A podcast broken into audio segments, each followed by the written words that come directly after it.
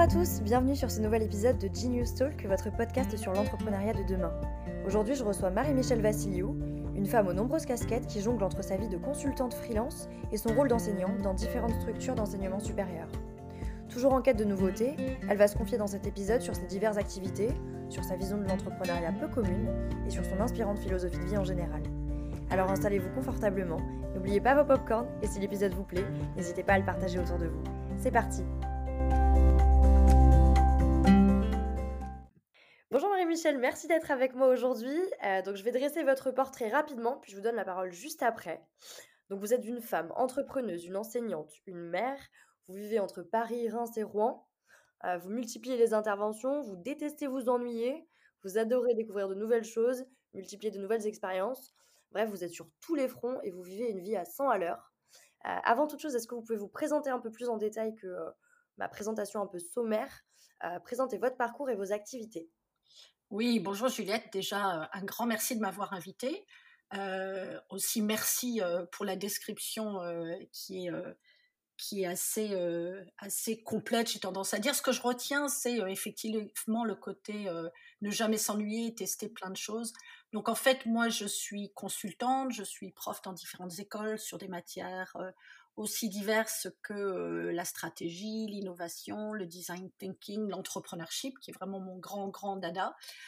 Effectivement, entre plusieurs villes, voilà. Qu'est-ce que alors j'ai des activités qui n'ont rien à voir aussi. voilà, être mentor hein, de gens qui ont envie de se lancer, ça aussi c'est une de mes grandes passions. Donc voilà, je dirais que ça recouvre beaucoup d'activités.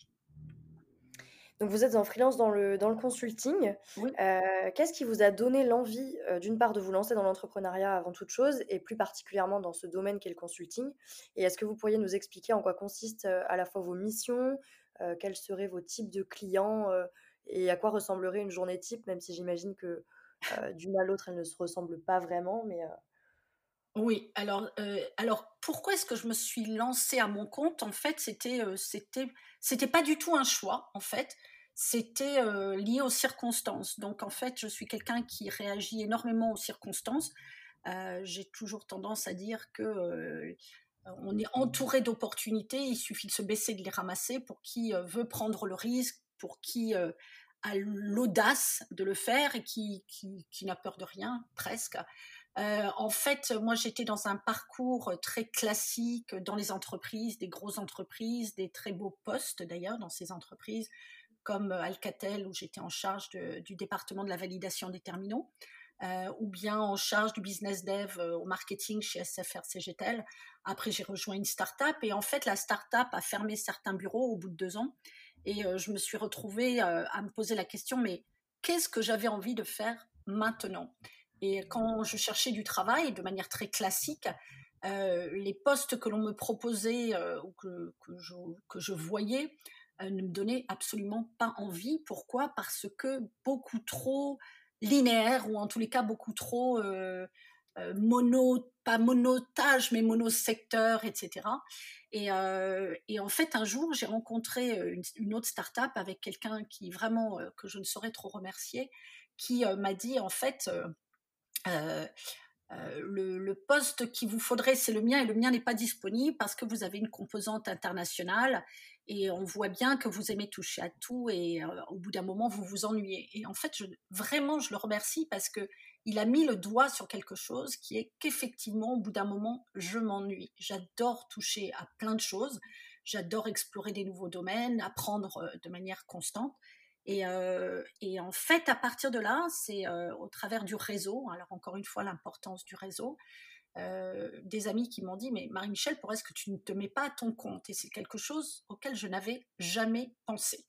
Et je me suis dit, après tout, pourquoi pas? Et grâce au réseau, encore une fois, j'ai eu ma première mission, qui était une mission autour de l'usage du SMS dans les campagnes marketing. Et c'est comme ça que j'ai enchaîné d'une mission à l'autre euh, dans des secteurs très très différents, que ce soit euh, voilà l'entertainment, l'assurance, etc. Donc euh, voilà comment je me suis retrouvée en fait finalement à mon compte et c'était il y a plus de 15 ans pour la première entreprise. Et ensuite j'ai monté une deuxième entreprise en 2009 avec deux associés autour de la propriété intellectuelle. Et là encore, une opportunité que j'ai saisie et puis de travailler avec des gens que j'adore. Donc voilà comment les choses se sont faites tout naturellement. Et la nouvelle entreprise que vous avez lancée, elle a engendré la clôture de la précédente Non, non, non, les deux sont actives. Très bonne question. Les deux sont actives en fait. après tout, on peut créer une entreprise sans vouloir sa rentabilité à tout prix, ou en tous les cas être rentable certes, mais sans nécessairement avoir envie de la faire croître. Et en fait, euh, à l'époque, c'était oui, voilà, c'était de se faire plaisir, euh, de, gagner de l'argent, etc. Et en fait, j'ai eu un, comment dirais-je, un, parcours qui a été freiné euh, d'un seul coup par le stress. En fait, j'ai vécu un, fort moment de stress lié à une mission, on va dire très intense. dans lequel j'étais face à mon ordinateur, je travaillais matin, soir, je dormais plus beaucoup, qui a déclenché en fait un cancer. Et voilà, il est des, des, parcours de vie qui peuvent être négatifs et d'autres positifs dès lors qu'on arrive à regarder le côté positif. Et je pense que ce cancer a été la, meilleure chose qui pouvait m'arriver, puisque ça m'a forcé à ralentir, à me demander ce que j'avais envie de faire par la suite, et surtout, surtout, de faire des, choix, de, trier tout ce que je faisais. Je faisais énormément de choses parce qu'on me les proposait, j'adorais, j'étais lancée, je me posais pas. Alors que maintenant, c'est vraiment euh, tout ce que je fais est lié à, des envies, des choix de vie, euh, voilà. Donc euh, j'ai voilà, donc j'ai gardé les deux entreprises et, voilà, je continue à, faire du conseil ou à, faire appel à mes associés qui d'ailleurs donnent de leur temps pour les étudiants, pour les startups, etc. Donc voilà, vous êtes à la tête de combien de combien d'employés du coup là? Oh, dans, alors dans la première toute seule. Donc ça c'était d'ailleurs la question, c'est une très bonne question. La question s'est posée euh, justement au début de l'entreprise. Euh, je l'avais montée structurellement pour pouvoir recruter et quand je cherchais euh, des associés ou bien des employés, ce qui m'avait marqué, c'est les gens me parlaient plus des avantages sociaux qu'ils allaient avoir plutôt que de la passion des, des projets. Et je m'étais dit, ah non, non, non, ça, pas pour l'instant. Et en fait, in fine, quand je voyais d'autres monter en nombre de personnes dans l'entreprise, quand j'ai eu mon cancer, le fait d'avoir été toute seule, en fait, ça a été un, gros avantage parce que j'ai énormément travaillé, parce que voilà, j'adore. Pour moi, c'est pas du travail, c'est de la passion. Mais surtout, j'ai pas eu à gérer les autres. Et l'autre entreprise, en revanche, nous sommes trois, avec deux associés.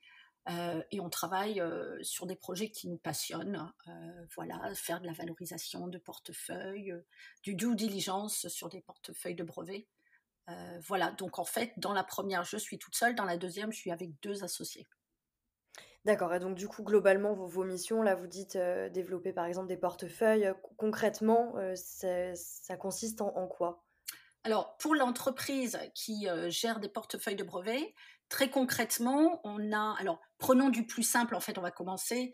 Euh, vous êtes une start-up ou bien vous n'êtes pas monté en start-up, vous avez une idée, euh, une idée euh, de, résolution de problématique. La question qui va se poser, c'est est-ce que cette idée que j'ai ou cette solution que j'ai à cette problématique, est-ce que elle nécessite ou pas de se protéger par un brevet? Euh, donc, ce que l'on fait, c'est que on, discute avec ces startups hein, ou avec ces, idées euh, qu'ont certains entrepreneurs pour voir s'il faut la protéger ou pas. Donc, on leur fait des recos. Donc, ça, c'est euh, un premier contact qu'on fait très brièvement de manière à ce qu'ils ne perdent pas de temps ou d'argent sur cette première partie. Et ensuite, si effectivement il y a matière à brevet, on les aide à rédiger le brevet.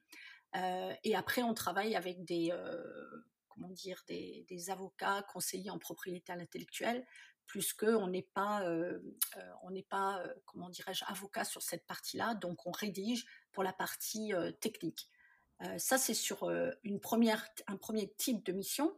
Ensuite, on a d'autres missions qui sont une entreprise qui souhaiterait en, en, racheter une autre. On peut faire du due diligence, à savoir examiner le portefeuille de brevets de la société que la personne ou l'entreprise cherche à acheter. Donc ça, on, regardera les brevets, on les classifiera, on verra la valeur ajoutée qu'ils peuvent avoir au sein de cette nouvelle entreprise. On regarde la durée de vie, est-ce que ça a une, valeur en termes de durée de vie qui reste sur les brevets, puisqu'un brevet a une durée de vie de 20 ans? Et puis après, on pourra faire des recommandations, à savoir compléter par un certain type de, de brevet, de domaine d'activité. Donc ça, c'est ça, c'est pour la problème, enfin ça, c'est pour l'activité brevet. Et dans le cadre du conseil, ça va être d'autres choses, c'est-à-dire typiquement, c'est une entreprise qui se pose la question de, du transfert de la connaissance ou augmenter la connaissance ou se réorganiser ou réorganiser ses équipes, surtout quand il y a des deux départements, donc deux entreprises qui fusionnent. Et à ce moment-là, ce que je ferai, c'est je vais travailler avec des outils comme le design thinking de manière à, faire travailler sur les process, regarder s'il y a des duplications, et puis imaginer des nouveaux services, des nouveaux axes de développement. Donc ce genre de choses, ou bien d'autres missions qui vont être quel type de service ou d'idées que l'entreprise pourrait être amenée à développer pour accroître son portefeuille d'idées donc des missions très différentes en fait. Vos types de clients, c'est quand même globalement des, petites startups qui cherchent à, se développer et à bénéficier d'une globalité de conseils pour croître et, et, grandir en fait. Non, non, non. Ça, là, en l'occurrence, les deux, les deux missions types, en l'occurrence de travailler sur deux, deux, départements, par exemple, qui vont fusionner, c'est une, une grosse entreprise. D'autres qui vont être, par exemple, euh, de, de, réfléchir par exemple à un nouveau, euh, site euh, institutionnel en migrant tous les sites des, des, autres départements ou des autres types d'idées. En fait, c'est une grosse entreprise aussi. Donc, ça peut être petite et grande, en fait. Ok. Bon, eh ben, c'est intéressant dans la diversité, quoi. oui, exactement. Toujours ça, toujours ça, Juliette. Comment est-ce que vous conciliez votre vie d'indépendante et de chef d'entreprise et vos activités d'enseignante dans les diverses structures dans, les, dans lesquelles vous intervenez? Alors, en fait, j'aime à dire que l'un nourrit l'autre, en fait, et, vice-versa. Donc, euh, déjà, ce que j'adore, c'est, euh, bon, l'enseignement, c'est une passion. J'ai découvert assez tard, en fait. Hein. J'ai commencé à donner des cours il y a, il y a à peu près quatre ans. Euh, et, chaque fois, lors du, premier cours, j'aime à dire que en fait, euh, les étudiants ne sont pas des étudiants. Euh, c'est voilà, c'est des, pré-professionnels, puisque finalement, on est tous étudiants, on aime tous à apprendre. voilà, la différence avec un étudiant, c'est qu'il gagne pas encore d'argent, mais qu'il va en gagner, ou en tous les cas, il va rentrer dans un domaine après de l'entreprise ou de la start-up. Donc ça, c'est euh, voilà, ça me ça me force à être toujours au, euh, niveau à jour de tout. Et puis euh, quand on, a des, missions, en fait, tout ce que on a, comment dirais-je, mis à jour au travers des enseignements se retrouve dans l'entreprise. Et en revanche, quand je suis dans l'entreprise, les problématiques que je traite ou que je rencontre, en fait, je les réinjecte dans mes cours en tant qu'exemple du type de problématiques qu'on peut rencontrer. Et c'est pas tout le temps des problématiques de, comment dire techniques en fait de hard skill. moi, ce que j'aime aussi beaucoup, c'est tout, c'est aborder les, sujets comme le soft skills, c'est-à-dire l'audace, oser faire, oser imaginer, oser oser s'exprimer, etc. Parce que finalement, tout le monde peut apprendre. Hein. Il n'y a pas qu'à l'école où on peut apprendre. On peut apprendre au travers des MOOC, au travers de, des différentes situations. Et en fait, moi, ce que j'aime à pousser, que ce soit envers l'entreprise ou envers l'enseignement, c'est tout ce qui va être l'expérimentation et notamment en utilisant les soft skills. Je ne sais pas si je me suis bien fait comprendre. Si, si, je comprends ce que vous voulez dire. Euh, et du coup, d'un point de vue un peu plus euh, technique, entre guillemets, je dirais, euh, je pense à l'emploi du temps concrètement. Euh, pour justement concilier vos deux activités? Est-ce que, euh, par exemple, les structures dans lesquelles vous intervenez vous imposent euh, des, des, cours à des jours précis et donc vous adaptez votre activité d'indépendante à votre activité d'employé salarié?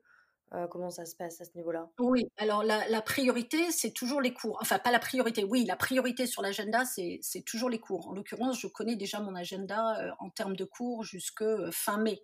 Euh, et après, les missions se greffent euh, sur les jours où je n'ai pas de cours, euh, ou bien les matins, etc. Donc ça, ça a été d'ailleurs un très très grand changement avec l'enseignement à distance plus que je préfère le face-à-face, c'est clair, je préfère voir les étudiants et être en interaction, mais en revanche, ça a permis de s'organiser complètement différemment. C'est-à-dire, avant, lorsque j'étais en déplacement pour une demi-journée de cours, je ne pouvais pas prendre de mission sur cette autre demi-journée. Alors que maintenant, c'est des journées qui sont très, très chargées. pourquoi? Parce que j'arrive à faire du conseil le matin et de l'enseignement l'après-midi. Donc ça, ça a changé beaucoup de choses. Mais oui, donc le, calendrier, ce sont les cours. Et puis après, s'il y a des missions, effectivement, elles remplissent les, les, vides. Pas que pas qu'il faille les remplir, mais c'est comme ça que ça s'organise, en tous les cas en termes d'agenda. Est-ce que vous envisageriez en tant qu'enseignante de faire travailler vos, vos étudiants sur des problématiques qui vous, sont, qui vous sont posées par vos clients à titre d'indépendante justement? Alors, euh, je ne l'ai jamais fait sous cette, sous cette, euh, sous cette, de cette manière. En revanche, ce que je sais, c'est ce que les entreprises recherchent chez, euh, chez les, nouveaux embauchés, j'ai tendance à dire. pour prendre un exemple, dans tous mes cours, on travaille, on aborde les tendances, on aborde des, des thématiques qui sont des thématiques que recherchent les entreprises. Donc, ce que j'aime ce que j'aime à penser, c'est que en fait, euh, connaissant euh, ce que attendent les entreprises, c'est que je les fais travailler lors des cours, de manière à ce qu'ils puissent ensuite valoriser ce qu'ils ont fait euh, lorsqu'ils sont interviewés ou lorsqu'ils recherchent du travail. Et je reçois souvent des messages. là, je pense à un cas particulier qui était dans, dans, une école qui était en l'occurrence à SAS, où on avait travaillé sur euh, management, hein, le management, et j'avais demandé à ce qu'ils interviewent des managers pour discuter de ce qu'était le management avant et après le Covid. Et en fait, euh, une étudiante m'a envoyé un message en me disant qu'elle avait trouvé un, stage grâce à ça. Pourquoi? Parce qu'elle avait abordé des, des, questions qui sont des questions que se posent les entreprises, à savoir comment manager différemment en cette période de Covid. Donc, je pense qu'effectivement, ce n'est pas juste de l'enseignement descendant, c'est des mises en situation dans des réalités euh, d'entreprise. Tout, tout interagit en fait finalement. Exactement, exactement. Et euh, alors dans les cours d'entrepreneurship, euh, effectivement, là, on a, dans le cadre du master, donc euh, je suis sur un projet transverse, donc le Capstone Project, qui est euh, d'aider des, futurs entrepreneurs donc, qui ont rejoint le master de monter leur, leur start-up, en fait. certains sont arrivés avec des idées, d'autres ont, fait émerger des idées durant ce semestre d'ailleurs. Mais après, rien n'empêche de, les faire travailler avec des entreprises, etc. Une des choses que je fais beaucoup, c'est j'adore mettre en relation. Donc, un étudiant qui a une idée, un étudiant qui cherche un contact, etc. Une entreprise qui cherche un type de profil, etc. Euh, une des choses que je fais très très volontiers, c'est ouvrir mon réseau.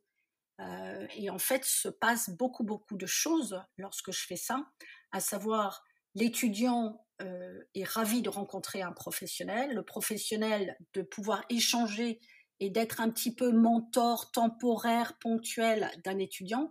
Et en fait, ça fait, euh, ça fait circuler une énergie positive qui développe l'audace, qui développe la bienveillance, etc. Donc, euh, à terme, effectivement, j'ai des idées euh, de, de, pouvoir effectivement croiser étudiants et entreprises beaucoup, beaucoup plus tôt. Mais ça, ça sera. La période n'est pas facile et je pense qu'effectivement, il faut que tout le monde échange au travers de, des contacts. Bon, sinon, il y a des thèmes donc, qui sont très en vogue en ce moment, comme le féminisme ou l'environnement, mais moi, c'est de féminisme dont j'aimerais qu'on parle un tout petit peu. Euh, je voudrais savoir si le fait d'être une femme influence le rapport que vous entretenez à la fois avec vos clients euh, et avec vos collègues, ou bien est-ce que vous estimez que votre genre ne modifie en rien euh, les, ni vos relations, ni la confiance qui vous est manifestée dans le cadre de vos activités? C'est, Merci Juliette de me poser la question sous cet angle parce que effectivement, c'est alors moi je suis ingénieure, donc j'ai un diplôme d'ingénieur des États-Unis. On était très très peu de femmes. Ça m'a jamais, voilà, j'ai jamais vraiment fait attention à ça. J'ai quand même bien vu qu'on était très peu de femmes. Maintenant, j'étais une femme, mais j'ai un parcours international. Donc moi, je suis née en France, juste le temps de naître. Ensuite, je suis allée Grèce, Suisse, Algérie pendant quatre ans, Thaïlande, où j'ai fait des cours par correspondance, Sénégal où j'ai mon bac, les États-Unis, donc mon diplôme d'ingénieur. Après, je suis venue voir ce que c'était que la France. Donc en fait, j'ai un parcours qui est, qui est très international, multiculturel. Donc en fait, le fait d'être une femme n'est pas nécessairement ce qui, ce qui, ce qui, était quelque chose qui, qui avait, enfin, qui était un différenciant. Ce qui était un gros différenciant, c'était mon côté international, c'est-à-dire avec un côté international, on a beaucoup plus d'audace, on a vu ce que c'était, l'herbe n'est pas plus verte ailleurs, contrairement à ce qu'on pense. La France est une grande puissance mondiale et je pense que les Français l'oublient beaucoup et c'est dommage, on est un très très beau pays. Donc je suis française, donc je suis très très fière de l'être. Maintenant, euh, c'est pas ce côté femme, c'est ce côté différent. Donc je me suis souvent sentie différente puisqu'on n'arrivait pas à me cataloguer, mais pas nécessairement avec ce côté femme. Donc ce côté voilà différent fait qu'effectivement même par rapport à mes clients, la relation que j'ai par rapport à mes clients est différente et elle se ressent très très vite, c'est-à-dire qu'on a toujours des, des contacts qui ne sont pas des contacts donneur d'ordre, mais c'est des contacts d'échange, de partage. Alors comme en fait j'aime aussi beaucoup partager, s'instaure tout de suite une relation de bienveillance, de partage, etc. Donc je n'ai jamais eu de mission dans laquelle je me suis retrouvée, peut-être une à laquelle je pense, mais ça mis à part, ça a plutôt été des, missions d'échange, de partage. Le moment où je me suis rendu compte que j'étais une femme, alors je vais, partager quelque chose avec vous. C'était, je crois, il y a trois ans, j'étais en train de donner un cours. Et en fait, c'était un cours donc de management et je voulais mettre en exergue la problématique de la gestion des conflits.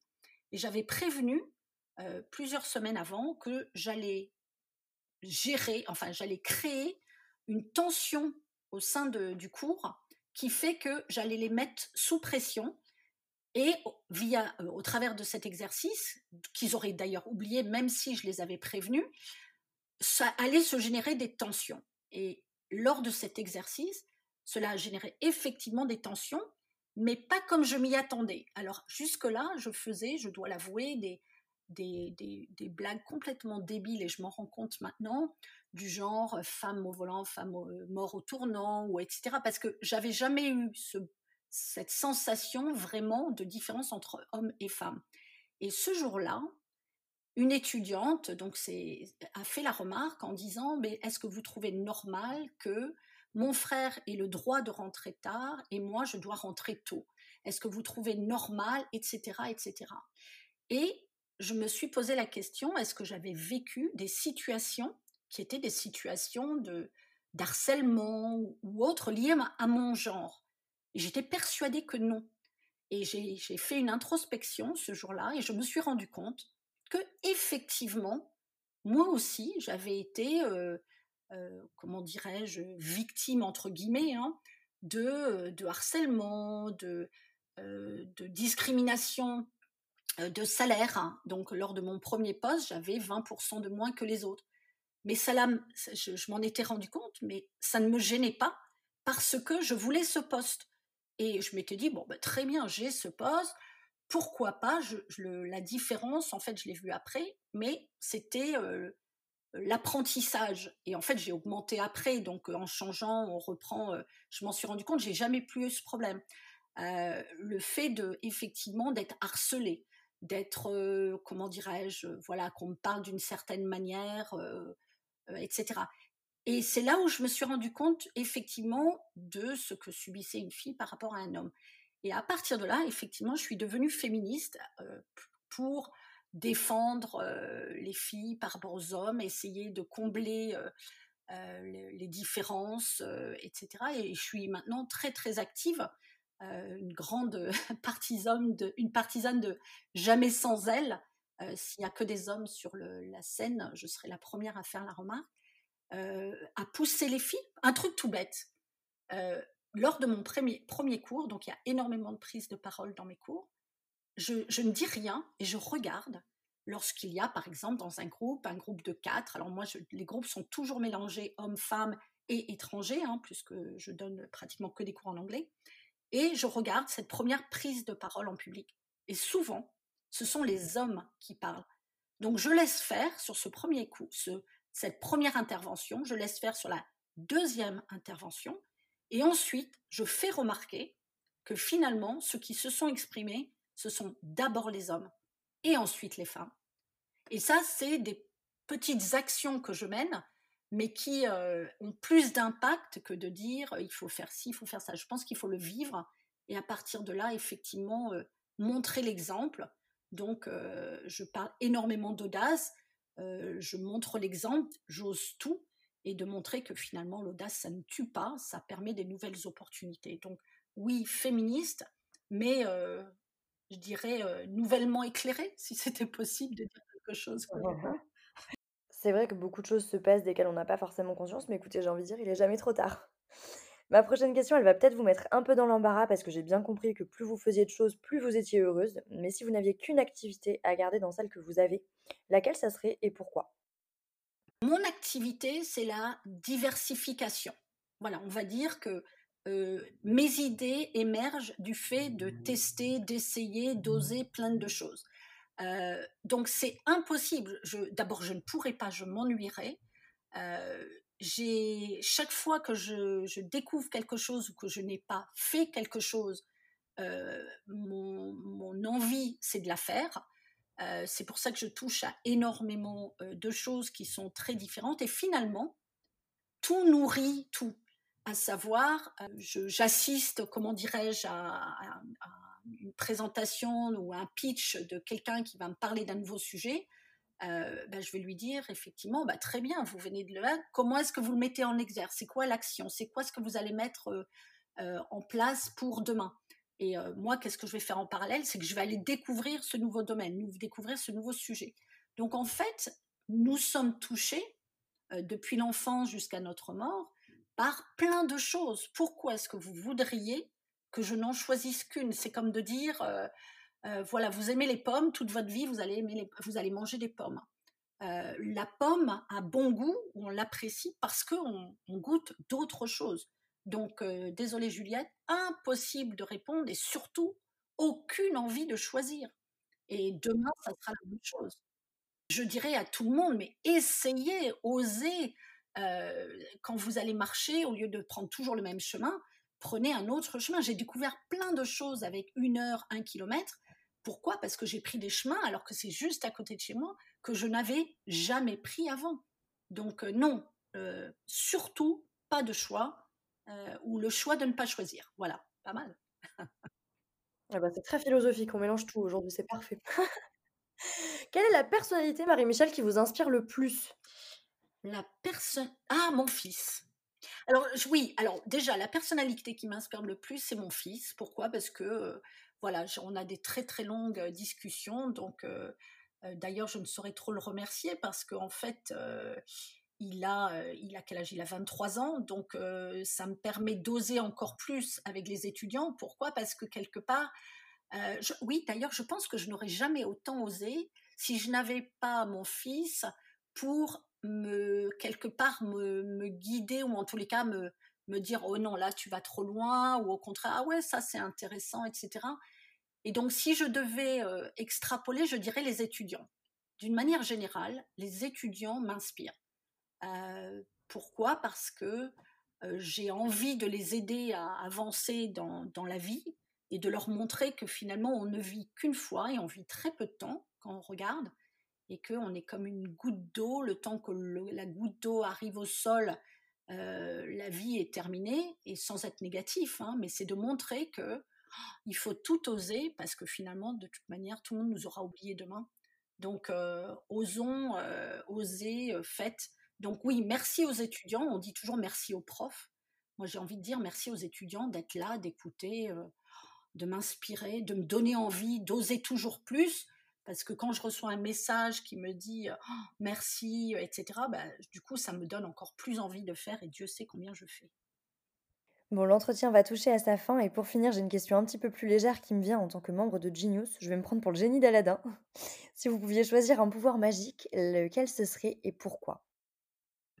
Un pouvoir magique c'est de si j'avais un pouvoir magique, ça serait de de de ouais, de faire rayonner mon audace, heu heu, auprès de tout le monde et donner à tout le monde envie d'essayer, de faire, de se dépasser. Voilà, donc heu, ça serait la baguette et celui de la bienveillance, voilà. Ça serait celui de dire, «Je vous je vous je vous transforme tous en personnes bienveillantes et audacieuses». Bon, bah, écoutez, on espère que ce podcast, heu, aura donné le l'occasion de de faire rayonner votre message, en tout cas un petit peu, mais je pense que ce sera le cas pour ceux qui nous écouteront. Bien, on verra s'il y a encore plus d'audacieux. Merci en tout cas, heu, Juliette, pour les questions très intéressantes, heu, très différentes de ce à quoi je suis habituée, donc franchement bravo et merci beaucoup. Merci à vous, c'était un plaisir et je suis vraiment ravie, d'avoir pu échanger avec vous, aujourd'hui. Très belle fête! Bonne fête! Voilà, c'est la fin de cet épisode. Merci d'avoir partagé ce moment avec nous. On espère vraiment que ça vous a plu autant qu'à nous et surtout que vous avez eu assez de popcorn pour aller jusqu'au bout. On se retrouve très très vite dans un prochain épisode. À bientôt!